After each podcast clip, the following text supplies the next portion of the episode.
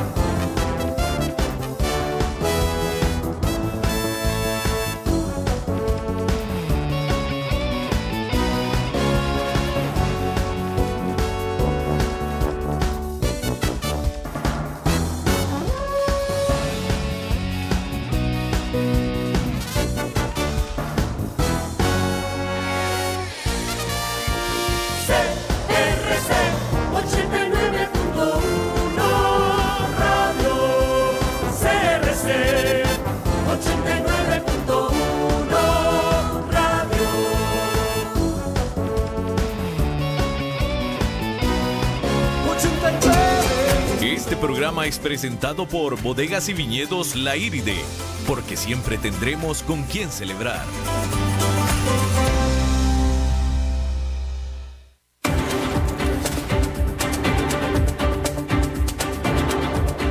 Inicia a las 5 con Alberto Padilla un programa diseñado con el objetivo de llevarte diariamente un tema de actualidad, acompañado siempre de reconocidos editorialistas, de lunes a viernes a las 5 de la tarde por CRC 89.1 Radio, a las 5 con Alberto Padilla. Hola, ¿qué tal? Saludos, ¿cómo le va? Bienvenidos a esta emisión de A las 5 con su servidor Alberto Padilla. Muchísimas gracias por estarnos acompañando le recuerdo que las redes sociales del programa para que interactúe con nosotros a las 5 con Alberto Padilla, tanto en Facebook como en Instagram. En Facebook estamos transmitiendo a, a través de Facebook Live. Mando un saludo a la, cámara, también un saludo a David.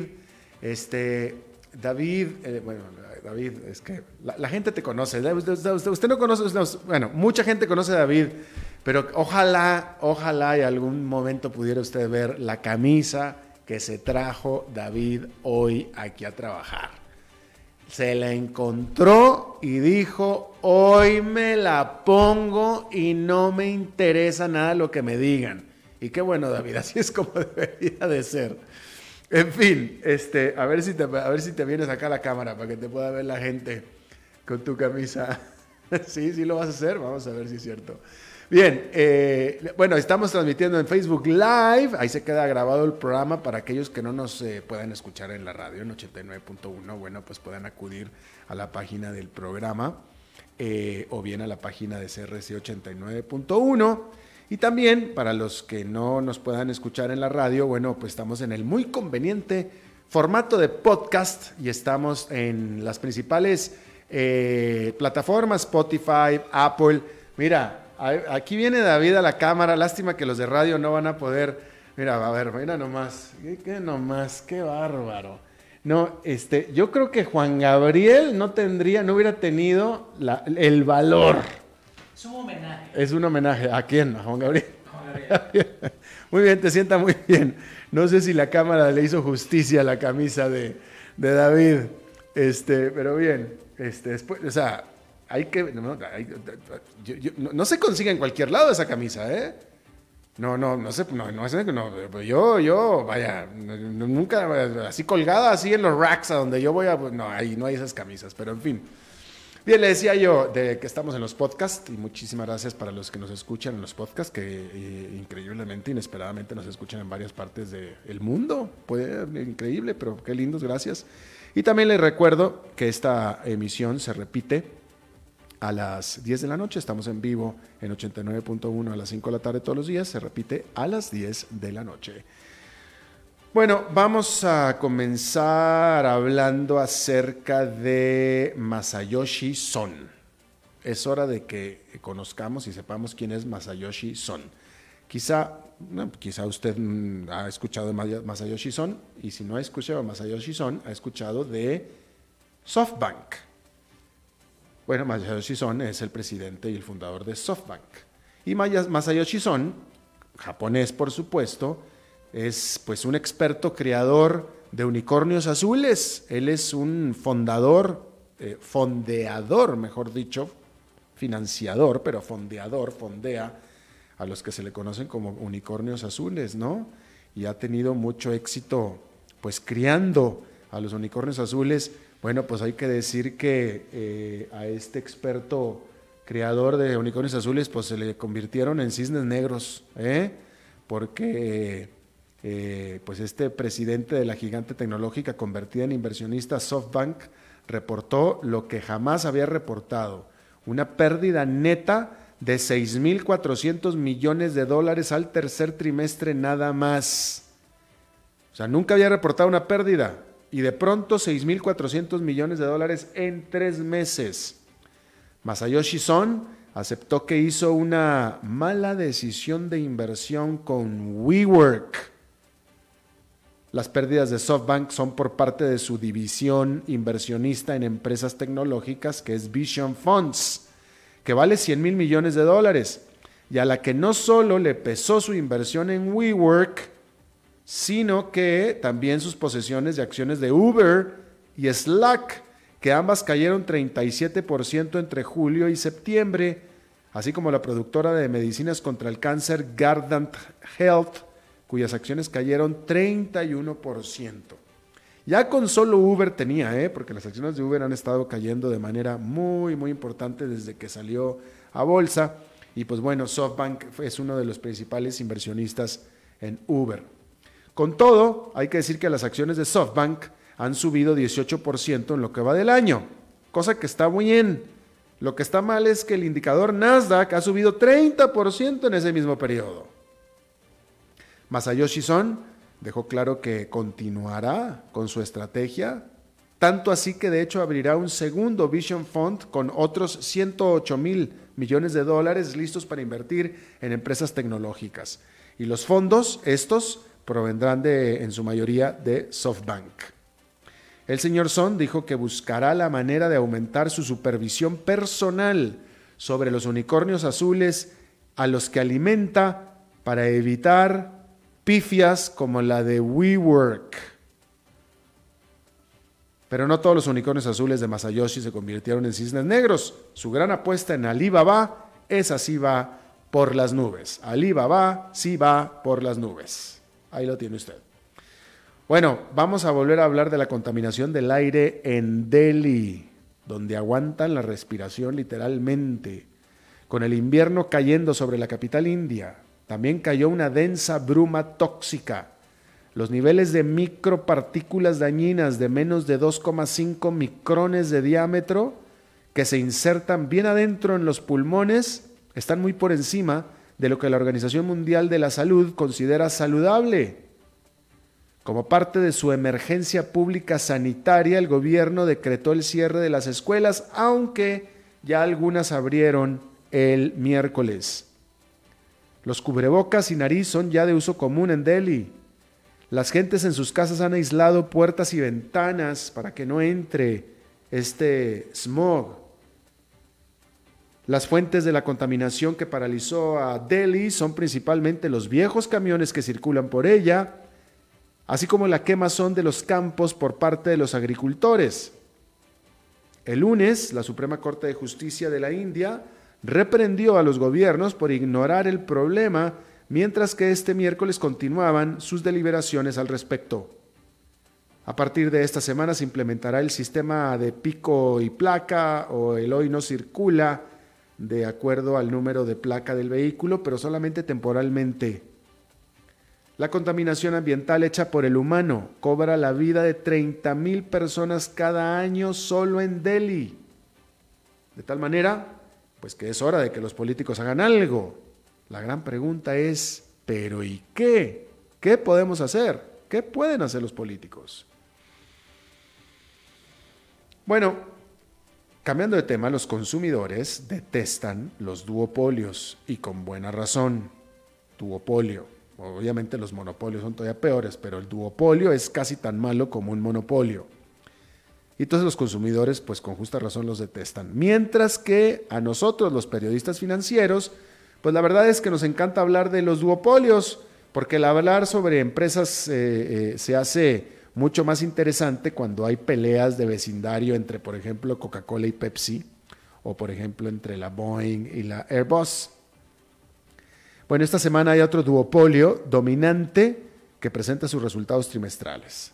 Booking.com y Expedia.com. Entre ambos dominan dos terceras partes del dinero que se gasta en el mundo en turismo en línea. El año pasado, Booking tuvo ingresos por 14.500 millones de dólares y Expedia por 11.200 millones de dólares. Y la verdad es que no quedan muchos dólares de la industria turística que no codicien estas dos.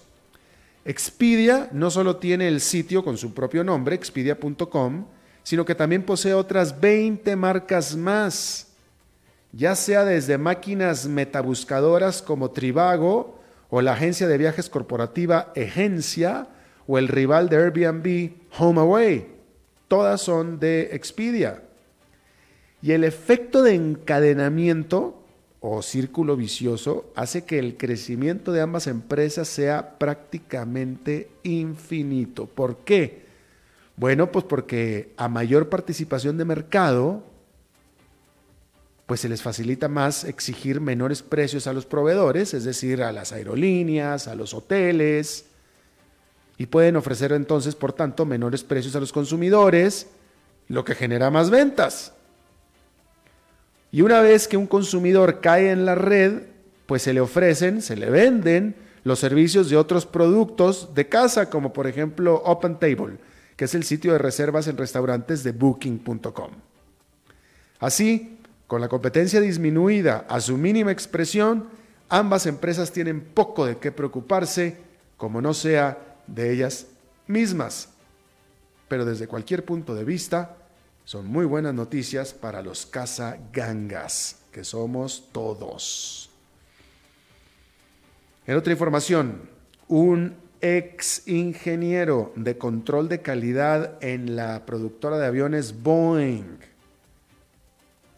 dijo, testificó que hasta la cuarta parte de los sistemas de oxígeno de emergencia que están en los 787 Dreamliners, que es este avión de última generación de la Boeing, hasta la tercera parte de estos sistemas de oxígeno de emergencia pudieran ser defectuosos y, según dijo este hombre que trabajó en, en, calidad de control, en, ¿sí? en calidad de control, no, en control de calidad, discúlpeme, dijo que partes defectuosas eran deliberadamente usadas en los aviones, metidas en los aviones.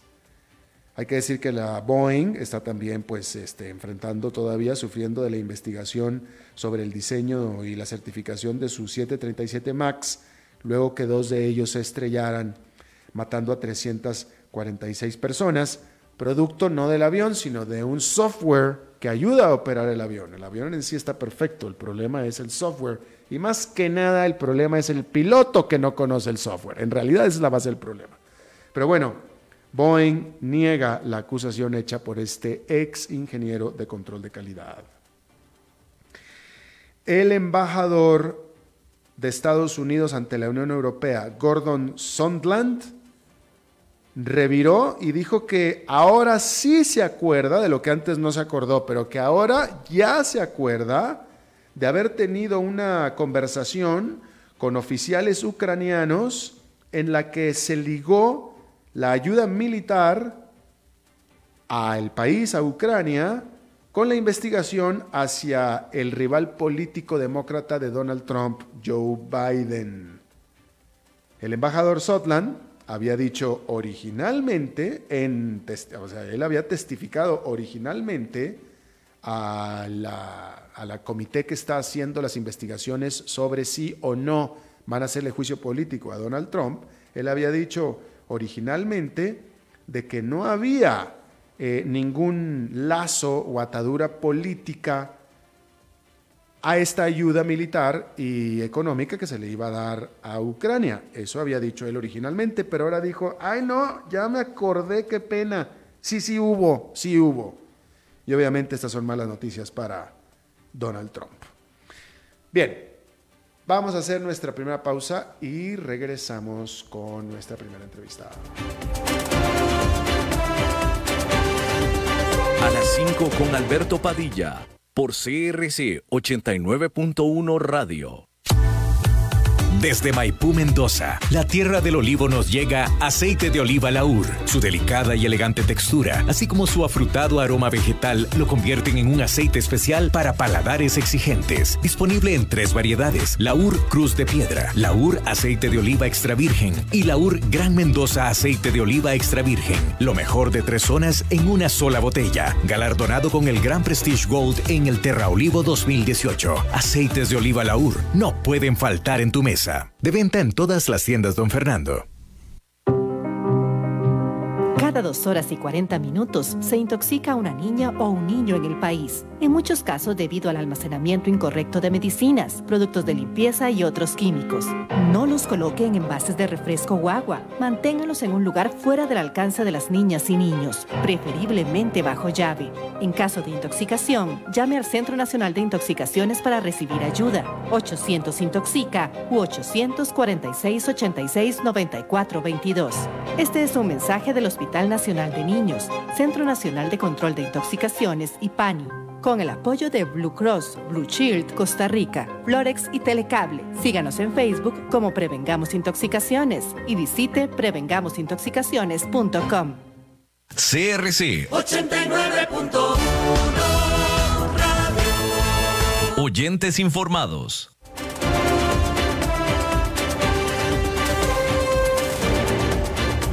Seguimos escuchando a las 5 con Alberto Padilla. Bueno, muchísimas gracias por continuar con nosotros. Eh, vamos a hablar de un tema, a mí me parece un tema bien bonito, la verdad, porque vamos a hablar de emprendedurismo, ¿no? Pero en este caso, eh, yo creo que todos tenemos un... Eh, yo creo que todos tenemos un deseo secreto de ser emprendedores, ¿no? David. ¿Verdad que sí? Yo creo que todos en algún momento o siempre tenemos un deseo secreto de ser emprendedores. O sea, la verdad, si pudiéramos, yo creo que todo el mundo lo haríamos o lo fuéramos, ¿no? Y, o sea, hay veces que, bueno, se, o sea, se, requiere mucha, mucha, mucho de todo para poder ser un emprendedor, ¿no? Pero en este caso o sea, cuando, cuando, ¿qué pasa cuando usted puede emprender un negocio de un hobby que usted tiene? O de una habilidad que usted tiene, ¿no? Eh, eh, usted, eh, en este caso, tenemos a alguien que, es que pudiera aplicarse en cualquier caso, en, en, cualquiera de las personas, porque todos tenemos, pues, alguna pequeña habilidad, ¿no?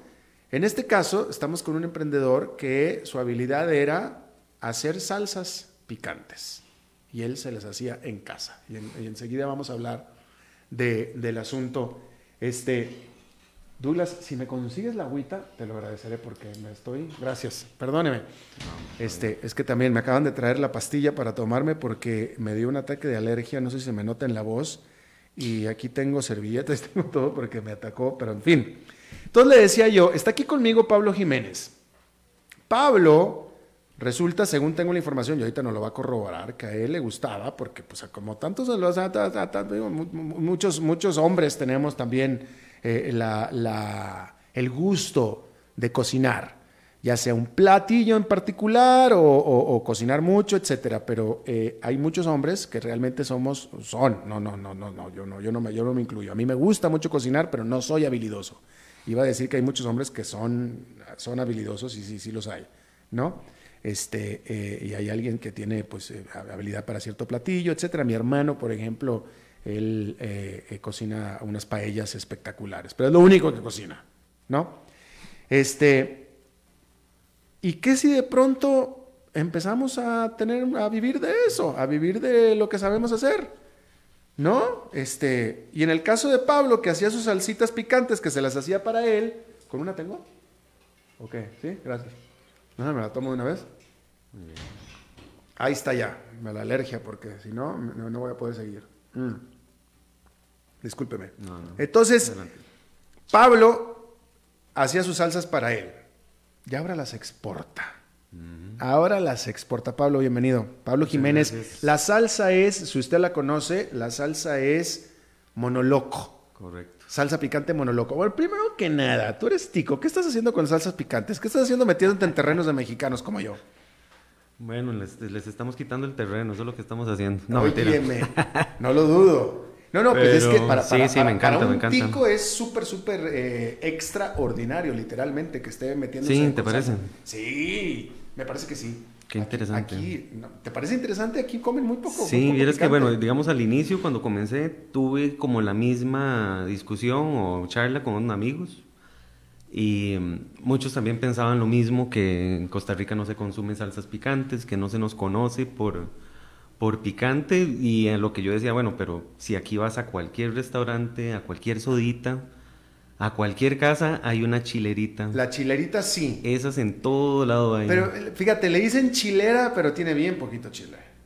Sí, algunas en realidad es, es poco chile, pero existe. Pero- Digo, lo, que, lo que me refiero es que sí hay una cultura, a mí desde mucho que me gusta el picante, eh, la chilerita, el encurtido, el chimichurri, hay una variedad enorme de, de productos que se hacen con chile, que ahorita estamos como, bueno, yo siento que está como en un pequeño boom de los picantes, así como ha sido de la cerveza en algún momento. ¿Te parece? Eh, ¿Aquí, en- aquí, en- ¿Aquí en Costa Rica o estás hablando de Costa Rica o en Sí, el de? Costa Rica. Eh, me gustaría creer que, que Monoloco fue parte de ese, de ese boom, como de decir, bueno, sí se puede, exactamente lo que decís ahora, sí se puede a raíz de algo que te gusta mucho, de un hobby, hacer algo grande y hacer algo con, de lo que te gusta, lo que te encanta. ¿Cómo, cómo pasaste? ¿Cómo, ¿Cómo diste el paso de empezar a hacer, de, de hacer tus salsas? O sea, porque yo también hago salsas. O sea, aquí Claro. yo, yo siento envidia contigo porque, bueno, yo sí soy mexicano, ¿va? Pero yo hago mis salsas y hago incluso mis, con- mis eh, bueno, ustedes le dicen encurtidos, yo hago mis, mis conservas, los pongo en vinagre y todo porque a mí me gusta mucho. Eh, ¿Cómo pasaste de eso a estar exportando? ¿En qué momento dijiste, se me hace que yo puedo vivir de esto o puedo hacer un negocio? Mira, ese, ese en qué momento han pasado ocho años, realmente no ha sido algo que planeé, o sea, para nada, te miento si te digo que tenía un plan, no tenía ningún plan, fue todo, fue muy orgánico, se ha ido dando muy orgánico. ¿Cómo se dio? Em, ¿Cómo se dio? Que, vamos, vamos por, por Sí, pasos. sí. ¿Cómo se dio que empezaste de, de- de tus salsas para ti mismo a empezar a venderlas, para empezar? Y las hacía en el trabajo, entonces en el trabajo antes, cuando yo trabajaba como diseñador, eh, ahí llevaba al trabajo mis salsas. Entonces ahí en el almuerzo muchos compañeros me daban pelota, que es como le decimos acá, me daban bola, me, ¿verdad? Me- les gustaban las salsas que hacía. Experimenté con muchas salsas, o sea, me, me- me fui de jupa, hacía muchos experimentos con salsas picantes. Porque a la gente les gustaba, es decir, te gustaba Y porque yo andaba buscando algo que me gustara que no encontraba en el mercado. Sea, ya en el momento, hace como 10 años, que me di a la tarea de, de encontrar un picante perfecto porque no había nada que me gustara. Por otro lado están los encurtidos, que también son muy vinagrosos, son muy pesados para la panza. Y hay otro tipo de picantes que o poco picante o muy picante. Entonces, toda esa, todo ese variopinto de salsas picantes a mí me, me quedaba ese clavito de que no había algo que realmente me encantara. O sea, yo quería algo que me encantara. Habían restaurantes, los hay todavía, uno muy bueno es Lubnam, ahí en Paseo Colón, que le va a hacer la publicidad. Ahí tienen una salsa, es espectacular. Hecha ahí. La hacen ellos. Ajá, ajá. Hay otros lugarcitos, hay unas soditas. Bueno, a- a- así, así, así fue como empezaste tú a hacer tus propias salsas. Así fue como empecé a buscar mi propia salsa. Ajá, pero Porque en ti. ese momento, exacto, yo quería tenerla para mí, busqué recetas, hice experimentos, hice todo, hasta que salió esta, que fue la primera que hice, que se llama 3X. Esta es una mezcla de seis tipos de chiles y tiene eh, condimentos, tiene un montón de sabor, tiene limón, tiene ajo. Eh, lo que hicimos fue quitarle el vinagre. Intenté vinagroso al principio, pero después me di cuenta que, que no, no me gustaba cómo quedaba. Esta salsa que me encantó la empecé a vender en el trabajo. Entonces yo la empecé a llevar eh, con otro amigo que en ese momento estuvimos juntos. Empezamos a hacerlo a pequeña escala. Íbamos a comprar unos cuantos kilos y hacíamos 50 botellas. Entonces esas 50 botellas nos alcanzaban 15 días y ahí pasábamos vendiéndolas. Las etiquetas las hice yo, hice el diseño, el concepto del mono ahí con el fondo negro, que se viera así como venenoso, ¿verdad? Quería que fuera algo súper llamativo y que no tuviera nada que ver por afuera con una salsa picante. sea, si la pones a la par de otras salsas picantes, el concepto es diferente. Entonces quería desde el puro inicio que fuera muy diferente. Y, en ese momento que en el trabajo a mí me empiezan a, a, compañeros a comprar, empiezo a venderle amigos a muy pequeña escala. Hice una página en Facebook y puse ahí, eh, había puesto así como, bueno, si me compra dos salsas, se las voy a dejar en moto donde quiera, por 5 mil colones. Entonces eso lo hacía, andaba por moto por todo lado. Tuve la gran suerte que me despidieran del trabajo. Para mí fue una suerte porque... ¿Hace cuánto tiempo? Eso fue hace 8 años. En un trabajo que tenía 7 años como diseñador. Eh, yo me sentía súper cómodo ahí, estaba en una... En ¿Te despidieron no por nada que ver con las salsas? No, por dicha no, pero fue por otros asuntos, ahí me despidieron, me sentí muy feliz porque sentía que iba a tener una oportunidad de, de emprender. Ahorita, fíjate, ahorita lo ves en retrospectiva, ¿no? Pero en ese momento supongo que debe haber sido un golpe duro, es decir, no, tú, no querías que te despidieran. Pues en cierta forma sí, porque estaba ya, estaba como en una zona de confort, estaba muy cómodo ahí, no veía dónde crecer, la empresa. Sí, pero eso lo ves en retrospectiva, yo quiero que te transportes al momento ese en el que Ah, yo salí feliz de la vida. ¿Sí? Salí en moto, salí feliz pegando brincos. ¿En serio? Porque yo sentía, o sea, la empresa esta me tenía que indemnizar yo sabía que con esa indemnización podía comenzar algo nuevo solo.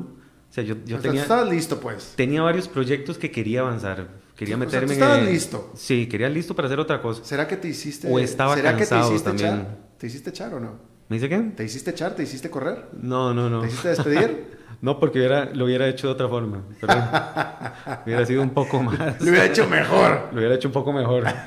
Pero bueno, esta empresa duró en pagarme un año. Entonces, durante ese año fue un, un fue penurias porque no tenía dinero. Okay, okay. Me fui a México a pasear, a ver conciertos allá, a pasarla súper bien. ¿A todo. México? No me arrepiento de nada. Eso. Pero... ¿Tuvo que lo de México fue por lo de los chiles o no?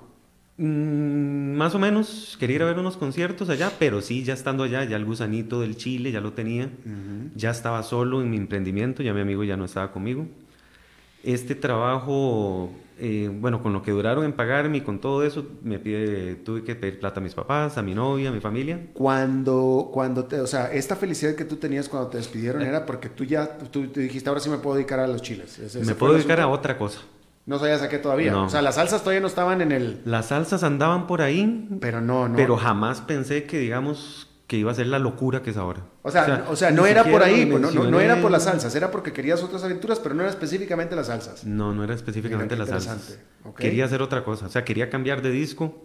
Estaba cansado de estar en un cubículo todo el día, de estar en presas todos los días, de, de no estar disfrutando la vida. O sea, de estar metido en un trabajo que no me iba a llevar a nada y sentía que ese era el rol que iba a seguir. Digamos, cuando me despidieron en ese momento, yo trabajaba para gente en Estados Unidos, me ofrecieron trabajo de Estados Unidos en lo que estaba haciendo yo. Me ofrecieron tres veces trabajo para irme allá a Nueva York y las tres les dije, no, ya yo no quiero seguir con esto, quiero hacer algo para mí. Quiero... O sea, tú sabías, tú, te, o sea, tú sabías que querías hacer otra cosa, más no sabías, todavía no sabías qué, o al Exacto. menos no eran los chiles, Exacto. No, no eran las salsas. Bien. Exacto. Y mm, cuando me pagaron finalmente un año después, ahí sí pude ya durante todo ese año que estuve libre, digamos, pasé trabajando haciendo la receta en mi casa. Entonces yo en la cocina tenía que hacer absolutamente todo, ir a comprar los chiles, las bolsas de chiles, lavarlos. ¿Qué, ¿Qué, chiles? Aquí en Costa Rica no venden chiles, aquí no venden chile panameño y chile jalapeño, esto es lo que venden. Eso si vas al es... mercado encuentras alguna cosita más, pero nada Eso más. ha sido de nuestros retos más grandes. ¿Verdad? Pues pero sí hay mucho. Esa es la cosa. Hay mucha producción de chile, solo que hay empresas grandes que se llevan mucho de eso para hacer salsas para el exterior. Entonces, aquí en Costa Rica hay empresas que se dedican a hacer salsas a nivel súper grande. Pero Exportan a no sé cuántos países y hacen cientos de miles de salsas al año. O sea, es una exageración. De las que se hacen aquí. De las que Sí, se hacen pero, aquí. pero para el consumidor, te digo, eh, eh, en el supermercado nada más encuentras típicamente eh, chile jalapeño, Claro. chile panameño. Y si bien te va, de repente encuentras un chilito rojo ahí que no sé ni cómo Sí, se llama. vieras que eso, eso ha costado terrible. O sea, yo he comprado semillas, he traído chiles, hemos comprado muchas cosas y tenemos ahora mucha estrategia con los agricultores. Muy bien. Entonces tenemos agricultores de Cartago, hay en Orotina, hay en San Carlos, hay en... Por varias partes del país ya nos mandan chile. Ah, y hemos logrado conseguir eh, chiles raros, digamos. Hay uno que se llama Fantasma, que es de la India, que viene en esta botella. ese al principio yo lo tenía que comprar deshidratado para poder usarlo. Y ahora Y, ya ahora lo compramos fresco y nos llevan unos chiles hermosos todos los, todos los días. Eh, eh, estos chiles eh, fantasma, dijiste. Ajá. Ese, ese chile fantasma, ¿ya se producía en Costa Rica o los producen nada más para ti? Sí se producía, pero costaba mucho encontrarlo. Por ejemplo, ahora hay otro que se llama el Carolina Reaper, que es el más picante del mundo. Ese nos ha costado cualquier cantidad conseguir chiles de ese. Pero ahora ya hay un agricultor que nos los tiene casi que solo para nosotros. ¿En espero, serio? Sí. Ah, mira qué bien, qué interesante. Y nos llegan propuestas, vieras que mm, semanalmente nos llegan varias de agricultores que ya quieren trabajar con nosotros. Qué bueno, qué bueno. Pero bueno, Sí. ahorita, ahorita vamos con eso. Un poquito antes. Entonces, ¿cuál fue el momento en el que tú dijiste, ah, caray, este asunto de la salsa se me hace que por aquí va? Pucha, pasó bastante rato. Porque yo alquilé este local y ahí trabajé solo como un año y resto. O sea, yo estuve en ese local en San Pedro dándole y dándole ¿A y qué? dándole y dándole a la trabajada Del, del picante. Sí, porque yo ya me mandé, o sea, alquilé el lugar, el local este, Pero- y dije, voy con las salsas picantes. Por eso, ¿en qué momento fue en el que dijiste, voy con las salsas? Es decir, ¿cuándo dijiste, me, me parece que a mí lo mío son las salsas?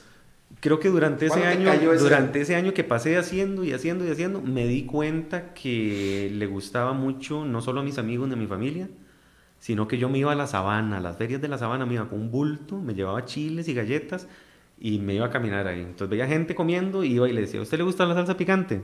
Sí, veas que ando vendiendo esto, no sé qué, ¿quiere probar? Sí, sí, claro, pum, me compraban una o dos. Entonces, esa estrategia de ir a caminar a mí me dio Galletas era para ponerle la salsa. Galletitas como esta, ajá. Para ponerle la salsa. Claro, yo andaba ahí y todo el mundo probaba en el momento, pero Ah, eso... qué bien, o sea, tú, tú, tú, mira, toma, le, le ponías a la galleta y todo para que la probaran. Claro, o le ponían la comida o lo que fuera. Muy bien, muy bien. Entonces eran tecniquillas que yo tenía ahí que también me daban a mí seguridad de que iba por buen camino. Me explico, o sea, yo, yo ya sentía que las salsas realmente había un mercado, había gente que le gustaban las salsas picantes y no había algo que yo dijera similar a esto, o sea, no hay un producto que, que sea similar al mío. Entonces ahí fue donde yo empecé a trabajar todos los días haciendo salsas. Yo llegaba a hacer salsas, llegaba a lavar botellas, a hacer todo el trabajo, pegarle las etiquetas, cortar los chiles, Ahora, revisar eh, los chiles déjeme, uno por uno. Aquí, aquí entre, entre, entre salsero, yo como mexicano y tú como salsero, eh, y, se los digo a ustedes, los que nos están escuchando, porque se necesita uno, o sea, si, no, si usted no es mexicano no va a entender. Aquí eh, Pablo entiende porque no es mexicano, pero porque hace salsas. Pero cocinar chiles no es fácil. Uf, ah, o sea, no es, es un asunto, no es para sí, cualquiera. sí. Yo me he enchilado todas las partes Es- del cuerpo, así se lo pongo. Exactamente, a eso es a lo que iba. No. Porque no nada más es el manejar el chile, sino, pero también una vez que lo pones, en que si lo vas a cocinar, si lo pones en, el, en la cocina, lo vas a calentar, lo vas a freír o lo que hagas, esa es otra dinámica también. eso Es otra cosa. Y los humos son tóxicos, son tóxico. tóxicos. Sí, sí, no es fácil. Hemos tenido problemas con los vecinos. ¿Ve? Te estoy, no, pues si yo sí te estoy Entonces diciendo. tuvimos que adaptar la salida de gases y todo, Claro. y meter filtros. No, no, ha sido mucha experiencia y mucho, muchísimo. Curva de aprendizaje. Eso que tú aprendiste de los mexicanos, todo, todo, todas las cocinas mexicanas lo saben, ¿eh? Todas, todas, Claro. todas, todas. Eso, todas, la- siempre- Eso es un aprendizaje duro y bonito. Pero todo, de no usar anteojos, que te caiga una semilla en el ojo, No, ¿verdad? no, no, no. No, no, y, es Ha cierto. sido no, incluso, incluso la gente no lo sabe, pero eh, eh, si tú estuviste manejando chiles, ¿no? Y tú te rascas eh, aquí en el cuello, te pica el cuello, te empieza a picar el Cualquier cuello, olvídate el parte del ojo. cuerpo, sí, cualquiera. cualquier parte del cuerpo. Bueno, si te equivocas, vez- si vas al baño, si tú como hombre vas al baño a orinar y no te Eh, lavaste eh. las manos, olvídate. Check. Sí, imagínate que una vez hice una versión de este que se llama sin semilla, que es básicamente la misma receta, pero sin la semilla del chile. Entonces pedí la misma cantidad de chiles, que eran kilos y kilos. Pasé, A cin- quitarle la pasé cinco horas quitando las semillas sin guantes ni No. nada, agarraba las semillas. No, no, no. Pasé tres días con las manos, o sea, no las podía ni cerrar. Exacto. Bueno, bien. eh, Sí, te sí, digo, sí. eh, eso, eso todos los mexicanos lo sabemos, ¿eh? Todos los mexicanos que cocinamos. Eso es todo, todo, todo, Sí, todos lo sí, sabemos. es buen, buen aprendizaje. Doloroso aprendizaje. ¿En no, qué momento? estamos en este? Eh, eh, eh, ¿Empezaste con una botella? ¿Cuál, cuál es, eh, ¿Qué tanto estás produciendo en este momento? Bueno, ahorita la empresa somos cinco personas. Está mi socia Paola, que me acompañó ya después desde el inicio, estuvo conmigo y hay tres chicos que están en la Paola. ¿por qué llegó Paola? Paola es una amiga mía de Tres Ríos, de donde vivimos los dos, que ella, ella es chef. y ella pasaba al local cuando yo estaba trabajando y haciendo y se quedaba conmigo ahí. Ahí nos quedamos la tarde hablando y ella siempre era como, te ayudo, y yo, no, no, yo puedo solo, te ayudo, no, no, no. Hasta que un día yo le dije, sí, sí, ayúdame a cortar chiles y terminamos rapidísimo, me siguió ayudando todos los días. Ella era profesora de cocina y mandó todo al carajo y se fue conmigo y nos quedamos ahí. Ya ahora es ya en mi mano derecha, con ella ya estamos con tres chicos más de producción. Entonces ellos son como la parte de producción, ya están todos los días haciendo salsas picantes. Pagamos caja, pagamos Un solo seguro, turno. pagamos absolutamente todo. Un solo turno. En un solo turno por el momento, todavía tenemos mucho espacio de crecer ahí, pero estamos como a un buen ritmo. Queremos también que los trabajadores estén bien, tengan un buen ¿Cuántas, espacio. cuántas, cómo lo podemos cuantificar? ¿Cuántas botellas produces? ¿Cuántos kilos de chile produces? Mira, ahorita estamos haciendo, son como 4.000 botellas al mes, más o menos. 4.000 al mes. Sí, y para diciembre sube. Ya tenemos, ya por dicha, hemos sacado datos durante muchos años. 4 mil al mes, son Sí, bastantes. Bueno, hemos hecho más todavía. ¿en qué momento y cómo se dio el paso que me parece muy importante empezar a exportar? Em, tenemos varios años ya de estar mandando productos, exportaciones pequeñitas, digamos, a Estados Unidos, a Chile, hemos mandado a México, a Europa. Mandamos cantidades muy pequeñas que lo vemos. Para muestra, como muestra, ¿ok? Gente que nos compra a través del sitio, gente que nos compra en Amazon. Entonces tenemos un canal ahí que se ha movido bonito. Pero digamos, con eh, participamos en una feria que se llama la BTM, que es la, la hace Procomer del gobierno. Y ellos hacen una feria anual donde traen compradores de todo el mundo. Y ahí el año pasado nos reunimos con gente de El Salvador, que ellos vinieron a buscarnos a nosotros porque ya habían oído Monoloco. Les encantaba la marca, les encantaba el concepto del Chile. Eh, nos reunimos con ellos el año pasado y duramos un año en negociaciones ahí, poniéndonos de acuerdo con el precio, poniéndonos de acuerdo con cantidades. Y hace dos meses ya mandamos el primer, la primera tarima. Mandamos dos tarimas, de hecho, a Salvador. ¿Cuánto es una tarima? Una tarima son 3.360 chiles. Entonces imagínate, nos compraron O sea, botellas. dos botellas. Ajá, 3.000 de estos. Son 7.000. ¿Para venderlas en qué? ¿En, en, en supermercados o qué? Sí, en supermercados. Estamos en allá, unos llaman supermercados selectos en, en Salvador. Y ahí nos pusieron en la parte gourmet, entonces ahí parece que nos está yendo bien, a la gente le gusta.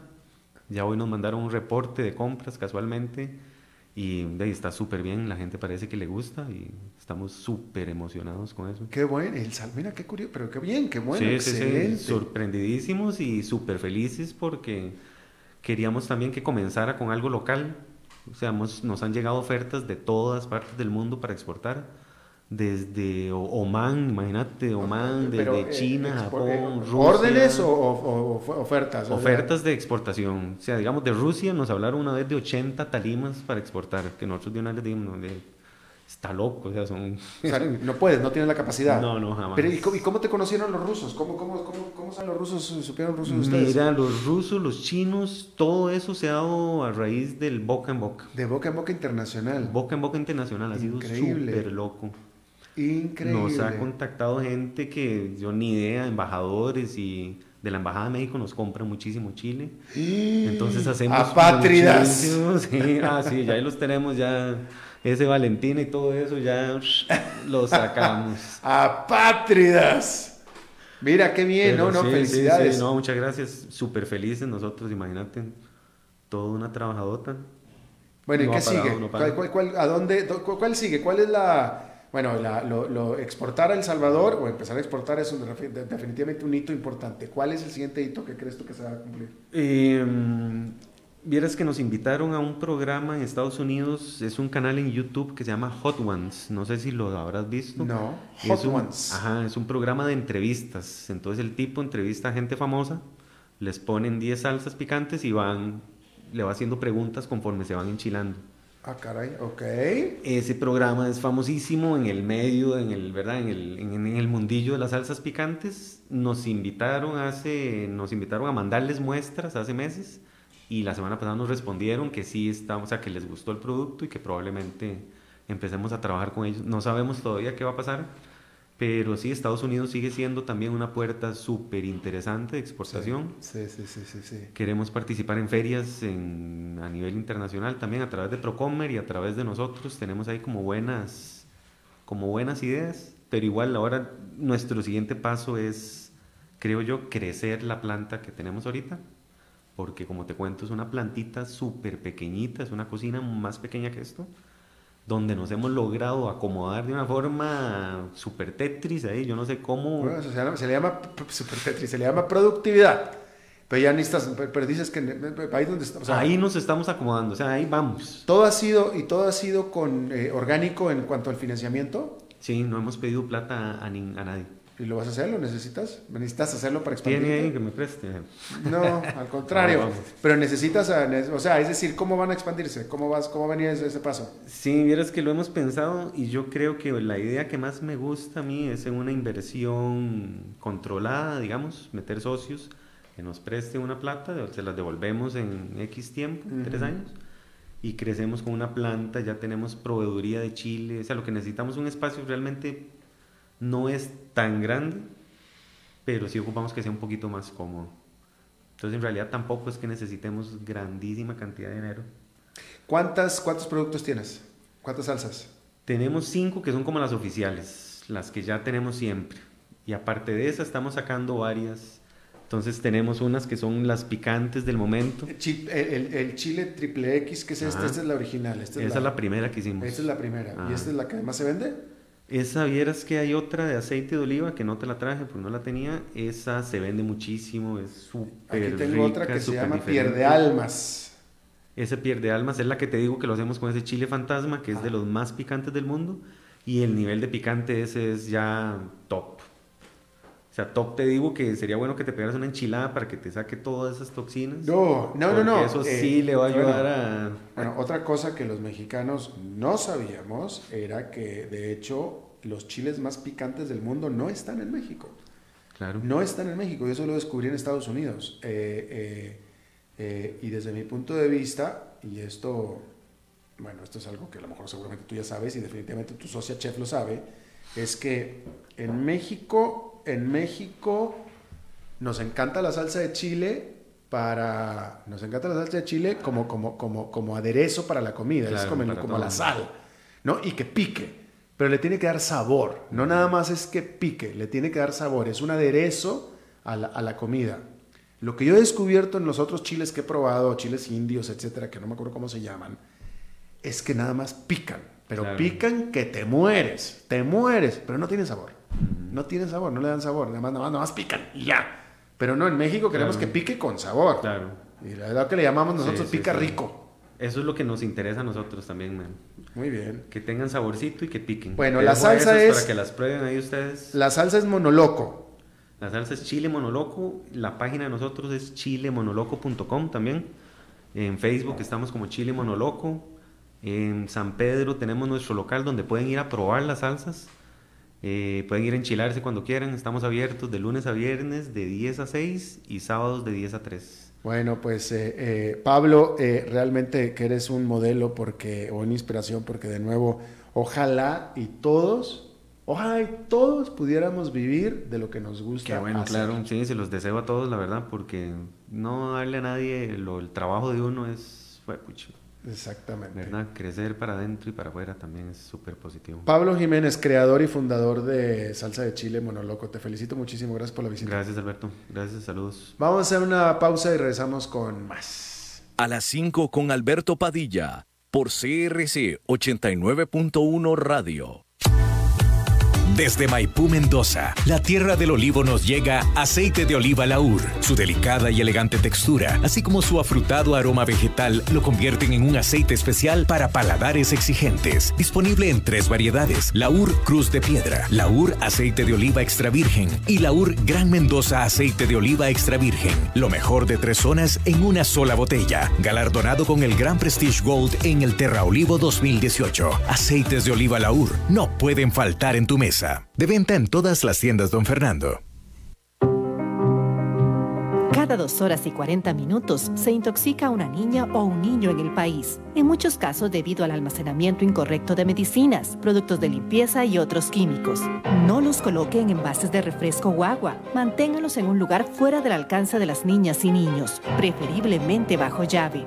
En caso de intoxicación, llame al Centro Nacional de Intoxicaciones para recibir ayuda. 800 Intoxica u 846 86 94 22. Este es un mensaje del Hospital Nacional de Niños, Centro Nacional de Control de Intoxicaciones y PANI, con el apoyo de Blue Cross, Blue Shield, Costa Rica, Florex y Telecable. Síganos en Facebook como Prevengamos Intoxicaciones y visite prevengamosintoxicaciones.com. CRC 89.1 Oyentes informados.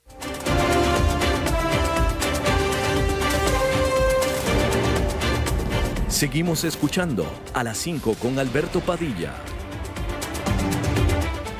Bueno, muchísimas gracias por estar con eh, nosotros. Eh, todavía no, todavía no. Eh, quiero, a ver, les digo, ok, perfecto. Entonces quiero aprovechar para, este es un favor que me pidió la señora Aide Vega, que estoy seguro que mucha gente conoce a Aide Vega, mejor conocida como Tete o Doña Tete, que es mi madre putativa aquí en Costa Rica y me ha ayudado muchísimo ella y ella me pidió que pasar este mensaje y lo hago con todo, todo gusto. Eh, ahí ella en su casa tiene un salón donde ella ofrece todos los primer miércoles de cada mes una meditación con los siete arcángeles. Y ese va a ser hoy, este miércoles a las 7 de la tarde, es decir, dentro de una hora. Y si no puede ir este miércoles, pues entonces el primer miércoles del próximo mes, de diciembre, meditación con los siete arcángeles. Eh, ella es, ella junto con otra persona son los que, las guías de, de esto, ¿no? Y la dirección para esto es Sabana Oeste, de la POPS, 100 Oeste, 100 Norte y 75 Oeste. El centro se llama Centro Bienestar y le paso un número de WhatsApp mejor para que más detalles, que es 6138 o 6138 6161. Ahí está. Ya. Ya. Hola, hola. Ay, Dios mío. Mira, estabas hablando de mí, que estabas hablando de ángeles. De arcángeles. Pues yo estaba hablando de siete. Este, tú eres la octava, entonces estaba hablando de ti, no. No, mi amor, yo soy la octava maravilla. Ay, totalmente, estoy seguro que sí. Amor de mi vida y de mi, de, de, mi corazón. Maritza, nuestra corresponsal de asuntos eh, importantes, ¿cómo estás? Mi vida bella, hermosa. No, este. No, y lo que digas es poco. ¿Qué decís? Que lo que digas es poco. Yo lo sé. Amor mío, ¿cómo estás? Yo estoy. Ay, qué lindo saludarte. Igualmente, muchísimas gracias, mi querida Maritza. Me da mucho gusto saludarte. Yo siempre esperando el miércoles a esta hora para poder charlar contigo. Ay, mi amor. Fíjate vos, Albertito, que te tengo noticias de tu querido México. ¿De México? Mi amor, mi vida, qué país tan lindo, tan rico, sí. sin agraviar lo presente. Los mexicanos somos tan rico en cultura. Ajá. Este, pero me encontré una historia que me, me dejó impactada. Ajá, ¿cuál? Vos conoces Tequisquiapan. Tequisquiapan. Este, perdona, porque los nombres son muy exóticos. Tequisquiapan. Y a veces me fue. Te, te, repetirlo. Tequisquiapan en Tequisquiapan. Te voy a hablar del municipio de Tequisquiapan. Sí. Bueno, mi vida, fíjate vos, que viene ahí, ahí viene el bochinche, porque un exalcalde de Tequisquiapan, chiquillo, desató una polémica, pero por una cosa que uno diría, bueno, es él encontró el amor y él decidió casarse. Ok. Hasta ahí vamos bien. Claro pero mi vida, él, él, este, se casó por segunda vez y eso ha causado mucha controversia. ¿Por qué? Porque su esposa es, es viuda. Ajá. Pero mi vida es viuda y el, el, esposo de ella es el hijo del alcalde que murió.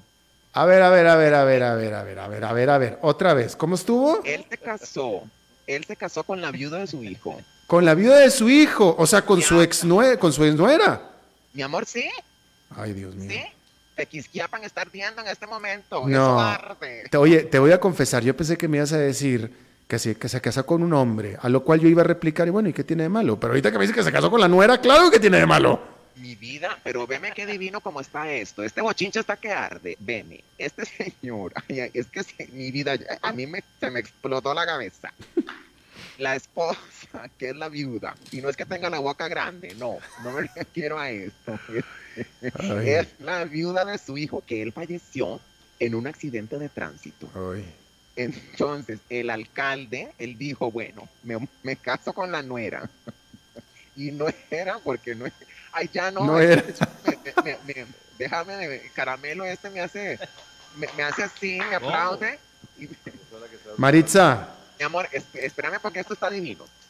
Entonces, resulta que este, que este, que el, al- el- el hijo del, del alcalde murió Sí. y él dijo, bueno, me caso con la nuera. Entonces ahora es una cuestión de locos porque ahora imagínate en esa casa cómo puede ser la cosa. pues no. Este, todo empezó, te voy a explicar. O, o- o sea, o, o sea que los hijos de esta mujer tienen, su padrastro es su abuelo. Mi amor, imagínate, yo no sé cómo le va a decir ese señor que la, la, la nietija. La nietija, exactamente. Pero véeme, todo empezó una Navidad cuando en el amigo secreto a ella le tocó darle al suegro. Y parece que se le quedó este, la costumbre, ¿Y qué le dio?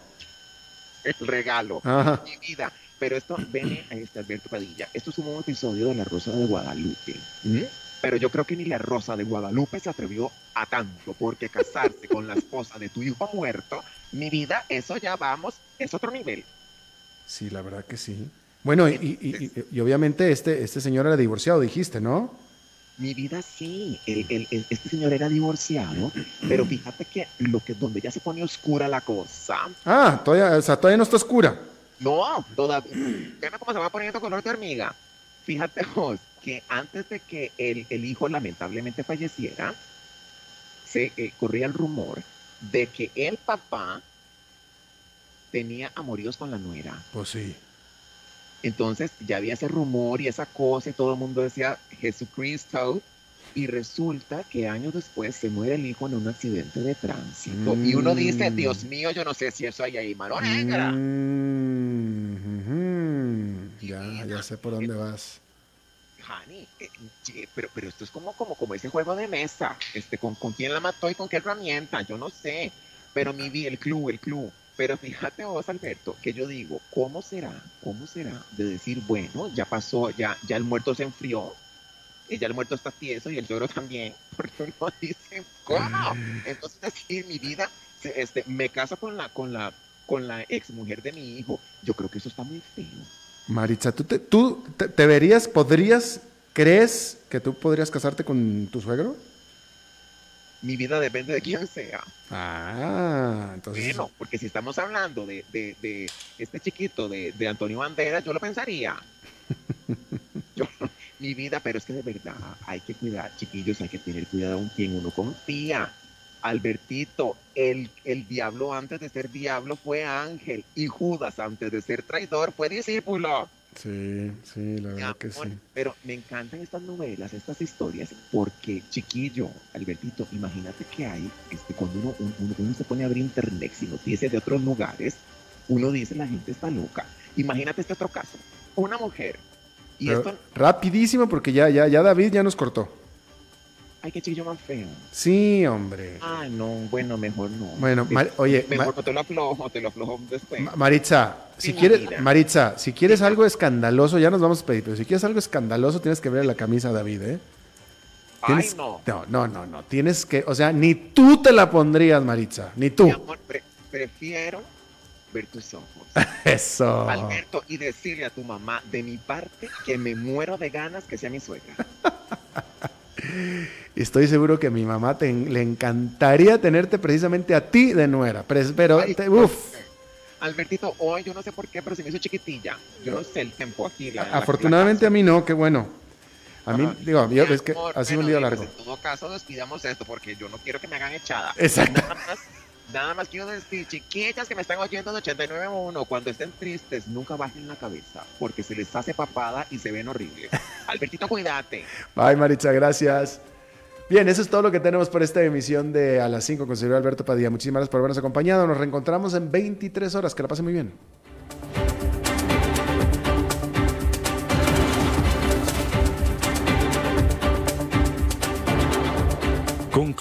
A las 5 con Alberto Padilla. Un programa diseñado con el objetivo de llevarte diariamente un tema de actualidad, acompañado siempre de reconocidos editorialistas, de lunes a viernes a las 5 de la tarde por CRC 89.1 Radio, a las 5 con Alberto Padilla.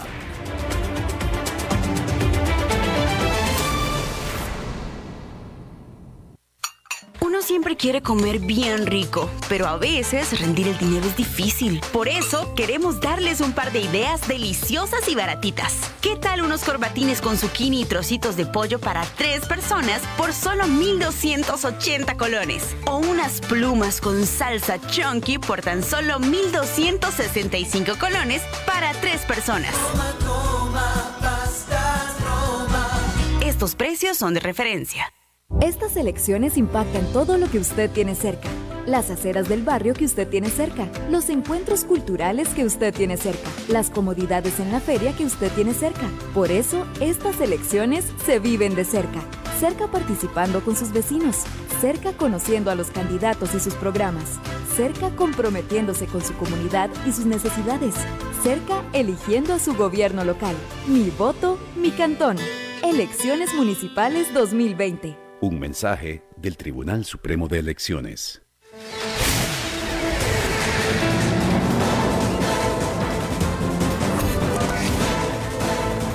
Inicia el resumen informativo en noticias CRC 89.1 Radio. Hola, ¿qué tal? Son las 17 horas con 58 minutos y estos son nuestros titulares. Un estudio de la Universidad Nacional reveló que el 20% de los hogares costarricenses se deja más de la mitad de los ingresos totales del país. El presidente de la UCAEP, Gonzalo Delgado, renunció a su cargo.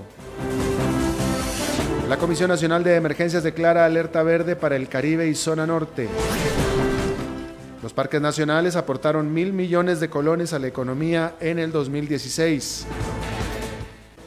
En el mundo la pobreza extrema en Brasil alcanzó su nivel más alto desde el 2012.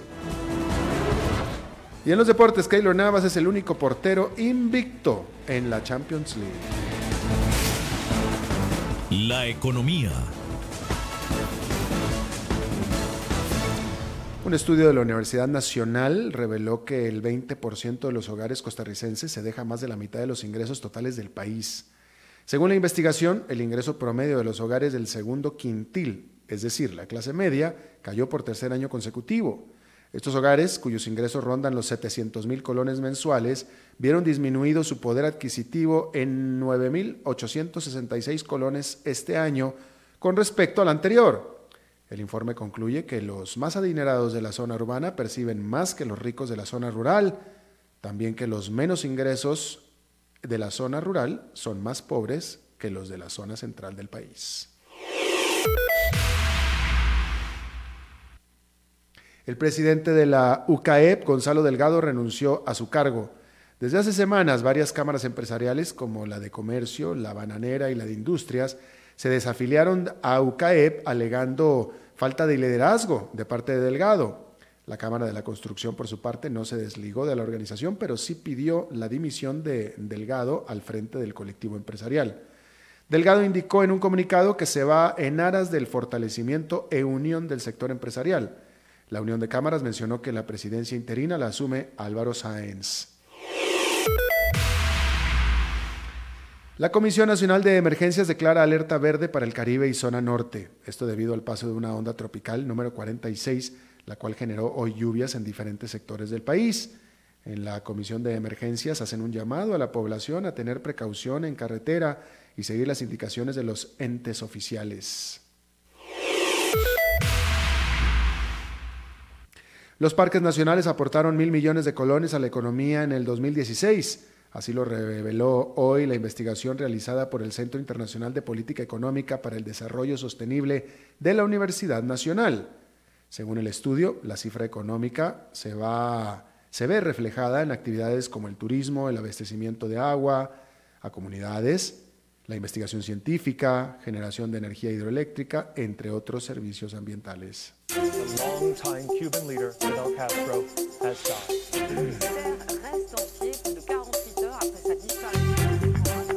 Internacionales. En Brasil, la pobreza extrema alcanzó su nivel más alto desde el 2012. Según el Instituto Brasileño de Geografía y Estadística, detalló que se trata de un 6,5% de la población. Esto equivale a casi 14 millones de personas que tienen ingresos menores a 1,9 dólares por día. Además, el porcentaje de brasileños en situación de extrema pobreza creció con relación al 2017, cuando era al 6,4% de la población del país estimada en unos 200 millones de personas. La pasión de los deportes en noticias CRC 89.1 Radio. Con un penal que detuvo al minuto 74, el tico Keylor Navas mantuvo su marco en cero en fecha más en la UEFA Champions League en la victoria del Paris Saint-Germain 1 a 0 sobre el Club Brugge de Bélgica. En otros resultados, el Real Madrid derrotó 6 a 0 al Galatasaray, el Bayer Leverkusen le ganó 2 a 1 al Atlético de Madrid, el Manchester City empató a 1 ante el Atalanta y el Shakhtar Donetsk empató 3 ante el Dinamo de Zagreb, mientras el Tottenham venció 4 a 0 al Estrella Roja. La jornada 5 de la Champions League se realizará el 26 y 27 de noviembre. Está usted informado a las 18 horas con 3 minutos. Gracias por habernos acompañado. Le recuerdo que exactamente en 12 horas las primeras informaciones del nuevo día. No se vaya porque está empezando el programa de La Lupa. Los saluda Alberto Padilla. Que tenga buenas noches.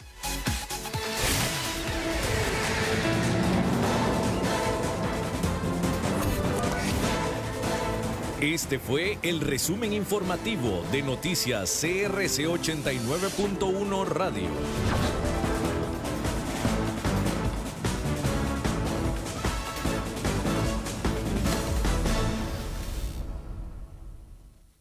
El programa de hoy corresponde a una repetición.